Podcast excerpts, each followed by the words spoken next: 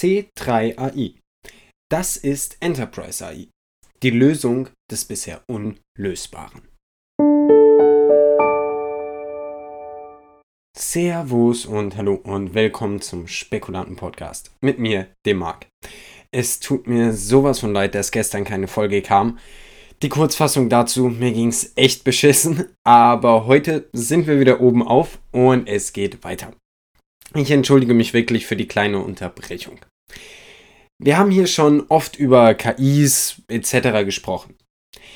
Und meiner Meinung nach wird das Ganze auch die Welt in ihren Fugen wirklich verändern in den nächsten Jahrzehnten. Allerdings ist es bis zur intelligenten KI oder der wirklich menschlichen KI noch ein sehr, sehr langer Weg. Wir sind also so gesehen noch absolut am Anfang, auch wenn es oft nicht danach aussieht. Die Frage, die sich mir dann stellt, ist, wer in diesem absolut zukunftsfähigen und neuen Markt eine gute Position vielleicht jetzt schon innehat. Und deshalb möchten wir heute über den absoluten Global Player im Bereich KI sprechen. C3AI, einer der führenden Anbieter von KI-Software für Unternehmen. Das Ganze geschieht in Form von SaaS-Anwendungen bzw. Software as a Service, worüber wir hier im Podcast auch schon das ein oder andere Mal gequatscht haben. Das heißt, es handelt sich dabei um vorgefertigte, konfigurierbare, hochwertige KI-Anwendungen für vorausschauende Wartungen, Betrugserkennungen, Sensornetzwerk, Gesundheit, Optimierung von Liefernetzwerken, Energiemanagement, Anti-Geldwäsche oder auch Customer Engagement. Also so gut wie alles. Und das Unternehmen geht davon aus, dass sie das weltweit umfangreichste Produktfundament für Enterprise AI haben. Dabei unterscheidet sich ihre Softwarelösung in zwei primäre Gruppen. Zum einen C3AI Suite und C3AI Applications. C3AI Suite bildet die Kerntechnologie von C3AI und umfasst eine Anwendungsentwicklungs- und Laufzeitumgebung. C3AI Applications ähm, wurde zusammen mit der C3AI Suite entwickelt und umfasst eine große und wachsende Reihe von branchen- und anwendungsspezifischen schlüsselfertigen KI-Lösungen, die sofort installiert und eingesetzt werden können. Sozusagen die Schnelllösung für ganz spezifische Kunden. Und bisher haben sie dabei einen durchaus großen, aber auch durchaus diversifizierten Kundenstamm. Sie haben Kunden aus den Bereichen Öl und Gas, Versorgungsunternehmen, Banken, Luft- und Raumfahrt, Gesundheitswesen, Einzelhandel, Telekommunikation, Smart Cities oder auch dem Transportwesen. Um nur ein paar Namen zu nennen, zum Beispiel Royal Dutch Shell, das dürften wir alle kennen, die US Air Force, das zurzeit berühmte AstraZeneca oder auch Raven Technologies. Das wäre dann der Bereich Rüstung. Also durchaus auch Branchen, die nicht jedem zusagen. Aber der Kundenstamm dabei ist auch klar ersichtlich. Das bedeutet, wie Sie diese Kunden auswählen. Zumindest meiner Meinung nach. Dazu aber später mehr. Jetzt möchte ich erstmal mit euch einen Blick auf die Produkte werfen. Zum einen hätten wir da C3AI Data Studio das sich mit verschiedenen Visualisierungen von eingegebenen Daten beschäftigt, meistens über die Cloud. Weiter geht's mit C3AI ML Studio, das sich mit der Entwicklung von Machine Learning Modellen beschäftigt. Dazu kommt C3AI Application Studio, was einen Frontend-Mitarbeiter mittels HTML, JavaScript und CSS versucht zu erzeugen. Dann haben wir noch C3AI DevSecOps Studios, was im Prinzip ein Release-Tool ist für Entwickler, das heißt für Updates und neue Versionen. Sobald diese hochgeladen werden, zeigt Ihnen dieses Tool an, ob Sie etwas verbessern müssen, ob etwas schiefgelaufen ist, Fehlermeldungen etc. Dann haben wir noch den C3AI Marketplace und das ist, finde ich, eine ziemlich, ziemlich spannende Sache, denn Erstellte Machine Learning Modelle können zur Monetarisierung freigegeben werden und an andere Kunden von C3AI weiterverkauft werden. Das bedeutet, dass sie eine Plattform geschaffen haben, bei der sie selbst nicht mal mehr Teile entwickeln, sondern nur die Plattformen dafür stellen, die Tools dafür stellen und die Entwickler der verschiedenen Kunden untereinander ein eigenes Ecosystem für KIs kreieren können. Was ich durchaus eine spannende Idee finde. Ich muss aber ehrlich sagen, ich weiß nicht, wie sehr sie auf diesen Marketplace pochen. Denn rein monetarisierungstechnisch gibt es da natürlich ein, zwei Probleme. Ich muss aber auch ehrlich sagen, und da machen wir jetzt einen kleinen Exkurs in die Gaming-Branche, dass viele der Spiele, die über Jahrzehnte oder Jahre lang gespielt werden, unter anderem dadurch überleben, dass es für die Spieler die Möglichkeit gibt, etwas zu modden. Dass sich eine Community bildet, die das Ganze mitträgt und an der Entwicklung des Unternehmens oder des Spiels immer weiter arbeitet. Und ich glaube, dass so etwas im Bereich der KI, wo sehr viel auch ausprobiert und herumgespielt werden kann, durchaus keine schlechte Idee ist. Und zu guter Letzt hätten wir noch Third-Party IDEs, was im Prinzip ein Entwicklungsprogramm zum Skripten ist, um das mal ganz einfach zu sagen, denn mehr kann ich dazu auch wirklich nicht sagen.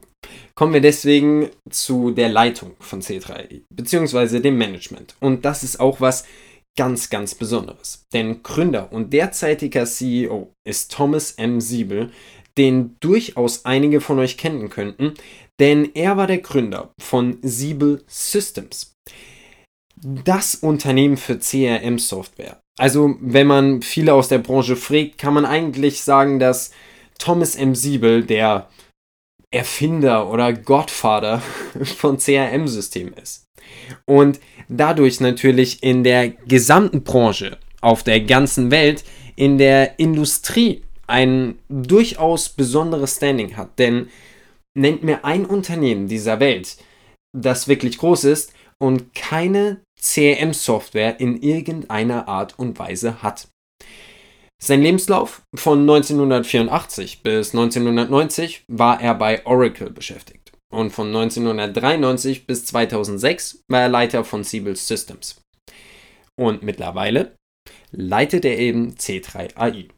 Ich kann auch durchaus das Buch von ihm empfehlen, bei dem es darum geht, wie alte Unternehmen, alte konservative Unternehmen den Change in die Digitalisierung der neuen Welt schaffen müssen. Unterstützt wird er bei seinen Aufgaben von CFO David Barter. Der ist seit 2020 dabei, also durchaus neu beim Unternehmen und arbeitet davor bei Microsoft. CTO ist Edward G. Abbo. Der ist seit 2011 dabei und war zuvor ebenfalls bei Oracle und Siebel Systems unterwegs. Man weiß also, wo man sich kennengelernt hat. Das gleiche gilt auch für CPO Human Besadi. Der ist seit 2016 bei C3AI, war aber eben auch davor schon bei Oracle und Siebel Systems.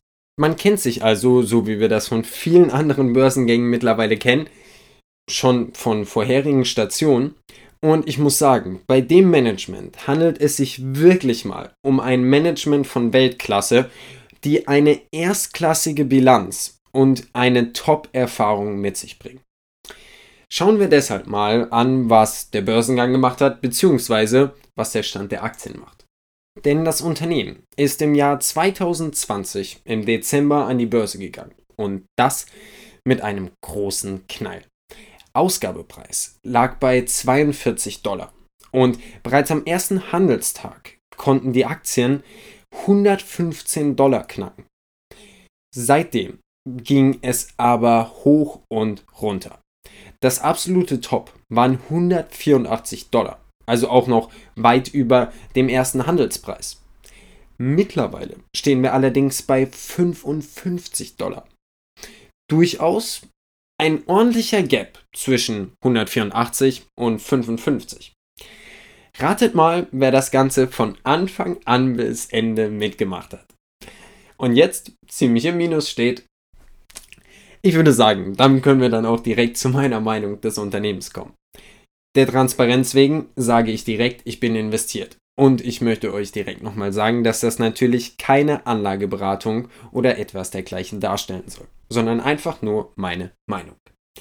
C3RI ist der erste große Global Player im KI-Markt, der sich auch als KI-Player verkauft. Es gibt noch durchaus andere Unternehmen, die in diesem Bereich unterwegs sind, die aber nicht diese Marketingstrategie fahren.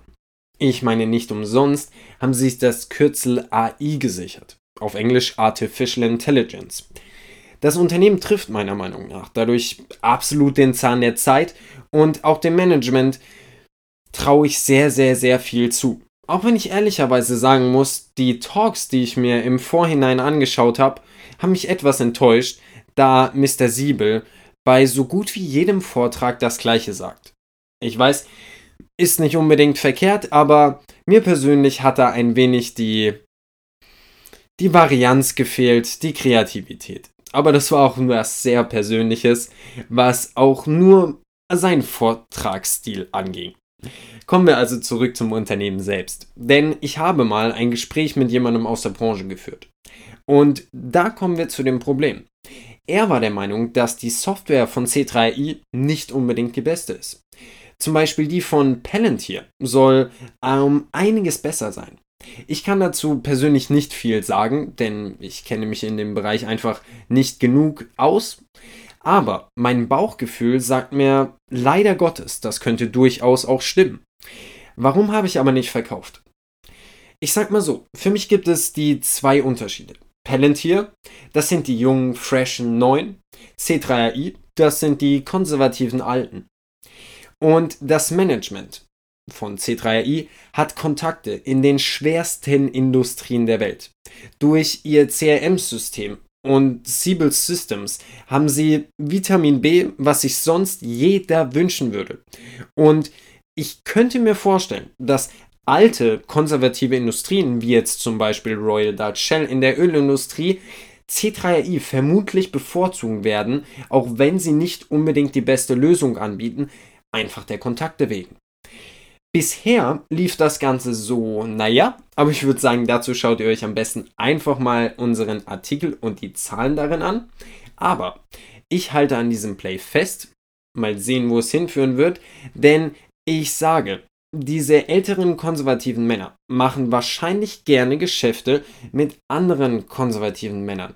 Die Frage für mich ist eher, wie viele existieren davon noch? Es wird aber nochmal eine weitere Folge zu C3AI und Palantir geben, denn ich wollte euch C3AI heute wirklich nur vorstellen, da mich der Kurs in letzter Zeit wirklich sehr fasziniert hat. Im Herzen bin ich ein Palantarianer, wenn es das Wort auf Deutsch überhaupt gibt, und ich glaube eigentlich an andere Unternehmen, wenn es in den Bereich der KI-Software geht. Aber es geht darum, euch die Unternehmen vorzustellen und nicht euch zu sagen, was ich für die beste Entscheidung halte. Und damit verabschiede ich mich, bedanke mich fürs Zuhören und hoffe, wir hören uns bald.